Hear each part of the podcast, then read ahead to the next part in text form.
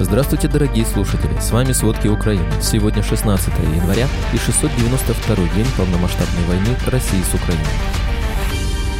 У Европы есть пять лет, чтобы подготовиться к военной угрозе России на восточном фланге.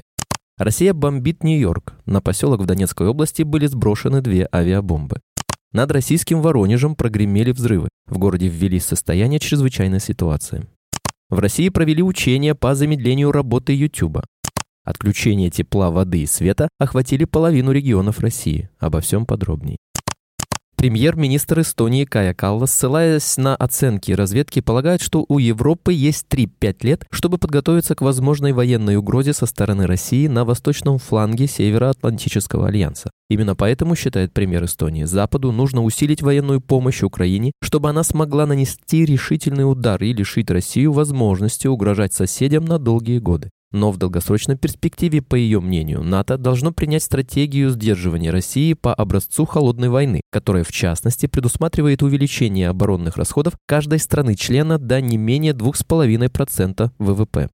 Российская армия сбросила на поселок Нью-Йорк в Донецкой области две авиабомбы и ударила ракетой по жилому дому. Обрушился подъезд, три человека ранены, еще пятеро под завалами. Точные последствия атаки станут известны позже. На месте работают спасатели и полиция. Прошлой ночью над российским Воронежем прогремела серия взрывов. Издание «База» пишет, что взрывы слышали жители юго-западного района и Шилового. По предварительным данным, после прилета неизвестного боеприпаса пострадал жилой многоквартирный дом. Русская служба BBC сообщает, что прогремело около 10 взрывов. Минобороны России заявила, что в Воронежской области были сбиты три беспилотника. После 4 часов утра жители Воронежа сообщили о новых взрывах. В городе ввели состояние чрезвычайной ситуации.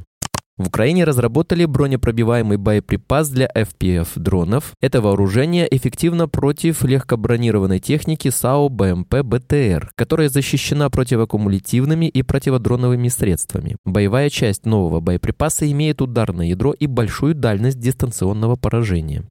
Прокуратура Финляндии объявила обвинение исполнительному директору финских компаний Люминер и Сайберика Габриэлю Темину в нарушении санкционного законодательства при отягчающих обстоятельствах и экспорте товаров двойного назначения в Россию. Стало известно, что его компании экспортировали в Россию почти 3500 дронов. Финская таможня подозревает, что в целом через Финляндию в Россию было перевезено товаров на сумму более 3 миллионов евро. По ее данным, полученная в ходе расследования информация свидетельствует о том, что эта деятельность осуществлялась и финансировалась из России. Госбанки Китая ужесточат ограничения на финансирование российских клиентов после того, как США пригрозили вторичными санкциями против иностранных финансовых фирм, которые помогают России в военных действиях в Украине. Об этом пишет Bloomberg со ссылкой на источники. По меньшей мере, два банка заказали проверку своего российского бизнеса в последние недели, сосредоточившись на трансграничных сделках. Банки разорвут связи с клиентами из санкционного списка и прекратят оказывать любые финансовые услуги российской военной промышленности, независимо от валюты или места проведения транзакций. В Эстонии по подозрению в шпионаже на Россию арестован российский политолог Вячеслав Морозов. Детали расследования на данный момент не раскрываются. Дело расследуется Департаментом полиции и безопасности под руководством Государственной прокуратуры. Нынешний случай является дополнением к более чем десятку предыдущих и иллюстрирует стремление российских спецслужб проникнуть в различные сферы жизни Эстонии, в том числе в научно-исследовательский сектор, сказал гендиректор полиции и безопасности Марго Паласон. Вячеслав Морозов до 2010 года работал в Санкт-Петербурге Петербургском государственном университете. В 2016-2023 годах он занимал в Тарту должность профессора исследований Европейского Союза и России, а с 1 сентября 2023 года по 11 января 2024 года профессора международной политической теории.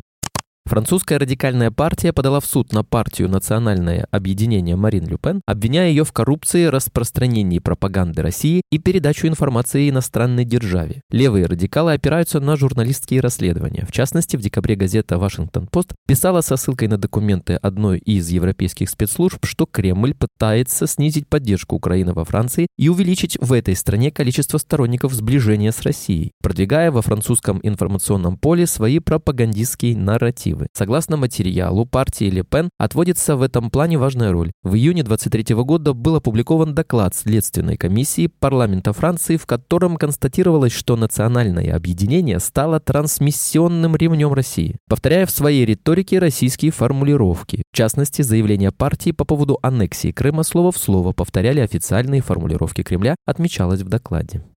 По информации команды российского оппозиционера Алексея Навального, старшая дочь президента России Владимира Путина за три года получила около 1 миллиарда рублей в виде дивидендов и зарплаты. Только в 2020 году Мария Воронцова получила 232 миллиона рублей в виде дивидендов из прибыли, учрежденной в 2019 году компании «Номика». Еще около 700 тысяч рублей в месяц Воронцова получает в виде зарплаты. При этом единственным источником доходов Номика является компания «Сагаз», которая входит в структуру «Газпрома» и принадлежит в числе прочих другу Путина Юрию Ковальчуку и племяннику российского президента Михаилу Шеломову. Одновременно в расследовании указывается, что новый муж Воронцовой Евгений Нагорный в 2020 году купил 230-метровый пентхаус в центре Москвы за 800 миллионов рублей. Кроме того, у супругов есть дача на Рублевке, стоимость которой оценивается в 400 миллионов рублей.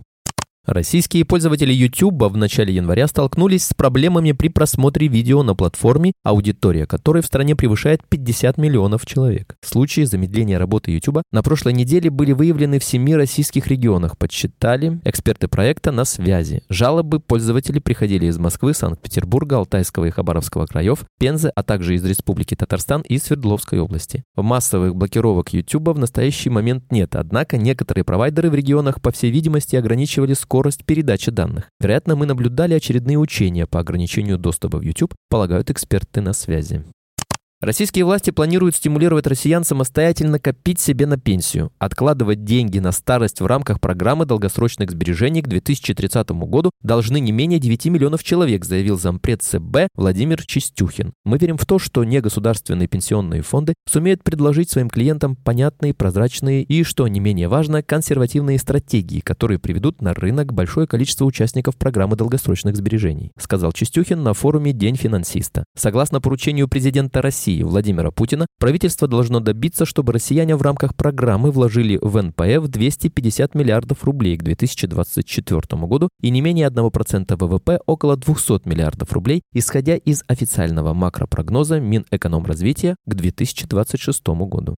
Коллапс системы жилищно-коммунального хозяйства накрыл половину регионов России. Коммунальные аварии, оставившие сотни тысяч россиян без тепла, воды, электричества и газа, затронули как минимум 43 субъекта, подсчитало издание 7 на 7. В Новосибирске авария оставила без тепла 14 тысяч человек в 237 домах, а в Липецке 10 тысяч в 282 домах. Также о крупных авариях сообщалось в Саратове, где отопление отключили более чем в 650 домах и 100 социальных объектах, включая школы, больницы, в Волгограде, где без тепла остались десятки тысяч человек, и в Находке, где с той же проблемой проблемой столкнулись 6 тысяч человек. Несмотря на критический износ и череду аварий, российские власти планируют радикальное сокращение расходов на жилищно-коммунальную инфраструктуру. Согласно бюджету на 24-26 годы финансирование сферы ЖКХ из федеральной казны будет урезано более чем вдвое. С 2025 года, согласно закону о бюджете, начнется резкий секвестр расходов на ЖКХ. Они будут урезаны на 43% до 506 миллиардов рублей, в 2026 году еще на 25% до 381 миллиарда рублей. Таким образом, за три года бюджет ЖКХ, финансируемый федеральной казной, сожмется в три раза до минимума за 6 лет. Износ сетей коммунальной инфраструктуры в России, включая тепло и водоснабжение, а также канализацию к середине 2022 года превысил 70%, отмечал председатель Комитета Госдумы по строительству и жилищно-коммунальному хозяйству Сергей Пахомов. Сокращение финансирования модернизации инфраструктуры из федерального бюджета сулит России новые техногенные катастрофы, говорил экономист Игорь Липсиц. Спасибо, это были все главные новости о войне России с Украиной к этому часу. Помните, правда существует, а мы стараемся сделать ее доступной. Если вам нравится то, что мы делаем, пожалуйста, поделитесь этим подкастом с друзьями в России. Также, если вы хотели бы помочь нам делать материалы еще более качественными, пожалуйста, оставляйте фидбэк.